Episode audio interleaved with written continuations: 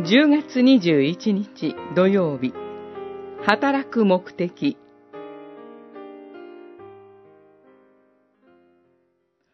盗みを働いていた者は今からは盗んではいけません。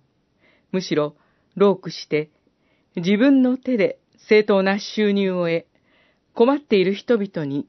分け与えるようにしなさい。エフェソの信徒への手紙、4章28節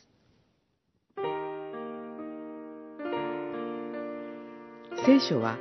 盗みをさせないための配慮も語ります。盗みから離れるため、エフェソの信徒への手紙は、働いて正当な収入を得て困った人に分け与えるようにと進めています。ここで、余りが出たら分け与えなさいとは言われていないことに注目しましょう。世間では、労働がまずは自分の必要を満たすためにあると考えます。お金が十分貯まれば、働かなくても良いとも考えます。しかし、天の父なる神を脇に置くこの考え方では、第八回を全うできません。勤勉と言われる日本は、他者を支援する活動への寄付を外国より出し惜しむと指摘される国でもあります。私たちは、キリストの十字架によって、生きるにも死ぬにも、私の真実な救い主、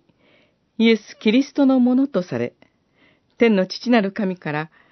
我らの日曜の糧を与えていただいています。それならば、労働やその収入は私のためだけでなく、神の国の進展のため、困っている隣人のためにあるのです。